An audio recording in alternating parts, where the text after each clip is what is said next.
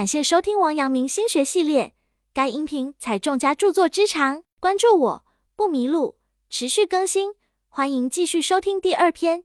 该篇具体讲解王阳明心学内容，有圣贤古训，又有当代意义和举例，一定要认真听讲或者重复去听，并充分结合自身经历和感受，这样才能够更好的领悟心学智慧。常人说害怕失败，是因为想的太多。想的太多，是因为情绪太盛。秀才考场失败后，人生顿觉颓唐，也是同样的道理。好在他及时醒悟，以心境归于平淡，目标得以重新确立。在这个秀才身上看到的，并不是放弃后的心如止水、两眼迷离，而是再度追逐后的豁然。因为这种豁然，不再对过去的遗憾耿耿于怀，不再对未知的将来做不肯定的畅想。心落在了此时此刻的老人面前，这个老人就是现在需要做的事，以及如何将其做好。成功和失败都是生活的转折点，每一个成功都是一个新的开始，每一次失败也都是为成功做准备。当面对成功与失败时，没有比迈出下一段旅程的勇气更重要的了。无论再怎么好的计划与机会，不往前迈一步，那就永远都无法成功了。作家林桂珍说：“生命是个橘子，自己决定了生命。”就像你选择买了这粒橘子，酸甜就要自己负责了。生命是个橘子，一半跟着一半，有时一半半是甜的，也有时是酸的，但也要亲自尝了才酸甜自知。生命本是一段路，每一段旅程都需要一个开始，都需要你自己去生活、去体验、去锻炼、去接受成功与失败。事实上，成功者能够不断的获取成功，不在于他们有多高的智慧。而是在于他们无论是成功或失败，都敢于往前迈一步，哪怕只是小小的一步，都是迈向成功的必经之步。王阳明在回答学生的问题时说：“走路摔跤是正常的，跌倒了便要起来继续走，不要做出一副从来没有跌倒过的样子，也不要站在原地不敢动。在人生的过程中，可以累积小冒险、小失败、小挫折、小成功、小胜利。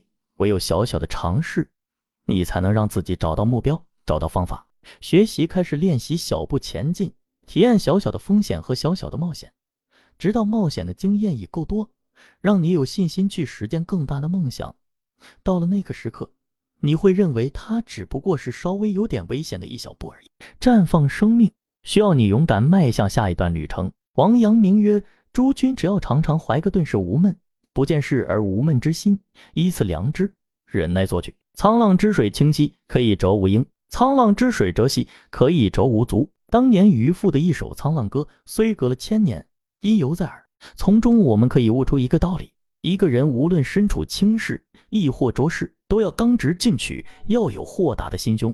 只有耐得住等待，才会苦尽甘来。面对无道昏君和奸佞小人，很多贤者要么选择迎面直对，要么选择委曲求全。然而王阳明却选择了等待，他并未向奸臣屈从。也没有速死以求解脱，他选择了坚持和忍耐。王阳明一心为国，却忍受莫大屈辱。和玄夜之漫漫兮，巧与怀之独结。严霜下而增寒兮，看明月之在兮。风恼恼以增暮兮，鸟惊呼而未息。魂萦萦以敲恍兮，目管其焉极。临寒标之中人兮，遥不知其所自。夜辗转而久起兮，瞻与今之如似。在这些诗句中，能够看出王阳明内心之苦楚与郁结。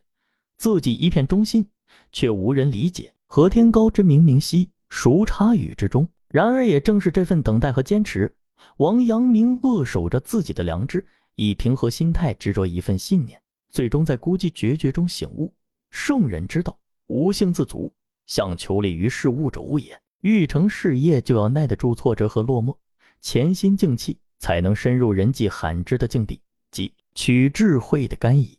如果过于浮躁、急功近利，就可能适得其反，劳而无功。庄子那篇《逍遥游》第一说：“北冥有鱼，其名为鲲。鲲之大，不知其几千里也；化而为鸟，其名为鹏。鹏之背，不知其几千里也；怒而飞，其翼若垂天之云。北冥之鲲化身为鹏的过程，虽然只是转瞬。”但在此之前，力量的累积却非一朝一夕能够完成。鲲化鹏包含着两个方面：沉潜与腾飞。在人生的某个时刻，或是耽于年幼，或是于困境，都只能沉潜在深水之中，动都不要动。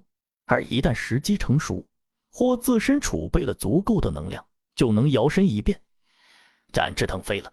等待的目的，既是为了使自己能够安心的韬光养晦，更是为了有朝一日能够一怒而飞。春秋时代，楚国著名的贤君楚庄王，少年即位，面对混乱不堪的朝政，为了稳住事态，他表面上三年不理朝政，声色犬马，实则在暗地里等待时机。旁人问他，他说：“三年不飞，飞将冲天；三年不鸣，鸣将惊人。”果然，其后楚庄王励精图治。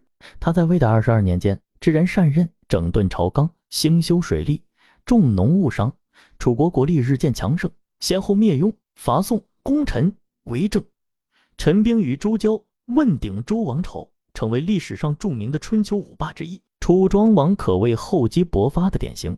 他并不惧怕蛰伏期间的碌碌无为所招致的质疑与轻蔑，而是心平气和地选择了等待的姿态。事实上，人生绝大多数时间都是在蛰伏。在积蓄，在等待，这种淡然平静的姿势，并非无为，而是以一种示弱的、最不易引起警觉和敌意的状态，为自己争取到一种好的氛围，让人能够在静如止水、乐山药水的淡然中获取自己想要的东西。世上无难事，只怕有心人。熬不过等待的人得不到幸福，那些不愿意在寂寞中充实自我、等待机遇的人，多数会成为小打小闹的投机者。在一个著名的投机者的墓碑上写着这样的墓志铭：他曾经生活投机失败，生活与商海一样，投机所得也会因投机而失去，故而不如与等待为友。有了长长久久的等待，才会有金刚出鞘的绝响。王阳明曰：凡劳其筋骨，饿其体肤，空乏其身，行拂乱其所为，动心忍性以增益其所不能者，皆所以治其两只眼。幸福之于人，就像尾巴之于狗，怎么转圈都咬不到。但是只要你向前走，它就会乖乖地跟在后面。苦恼之于人，像运动员握在手里的铅球，除非尽全力抛出去，否则就是沉甸甸的负担。倘若一直把那些不幸的或者痛苦的经历捧在手里，势必身心俱疲。而如果不把苦楚与悲痛放入心间，生命也自然会绽放芳华。王阳明初到贵州。便遭遇到意想不到的困难，那里的生活非常艰难，而且瘟疫肆虐。从中原流放到这里来的人，很多都死在半道。即使到了流放地，也很难融入当地的生活。他们或者没有生活来源，或者生病无法医治，直至饿死病死。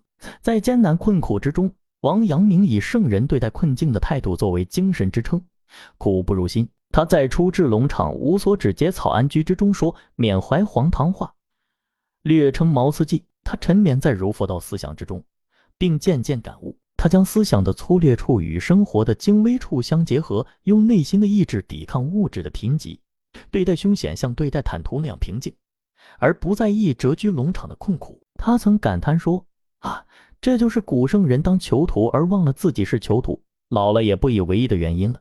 我知道，我也该这样度过自己的一生。苦不忍心，生命自有芳华。”这样的逻辑思维，对于指导人们应对种种挫折、变故，无疑有极大的好处。人生好似一场考验，任何通向成功的道路上都布满了荆棘，充满了数不清的艰难与险苦、辛酸与煎熬。只有经得起考验的人，才能体验到生命的价值，才能最终绽放生命的芳华。在著名的佛学大师弘一法师的房间里，挂着他的一幅书法作品，上面有一句寄语：“花繁柳密处拨得开，方见手段。”疯狂宇宙时立得定才是脚跟，意思是说，只有经得起考验的才是最好的。本节结束，感谢收听王阳明心学系列。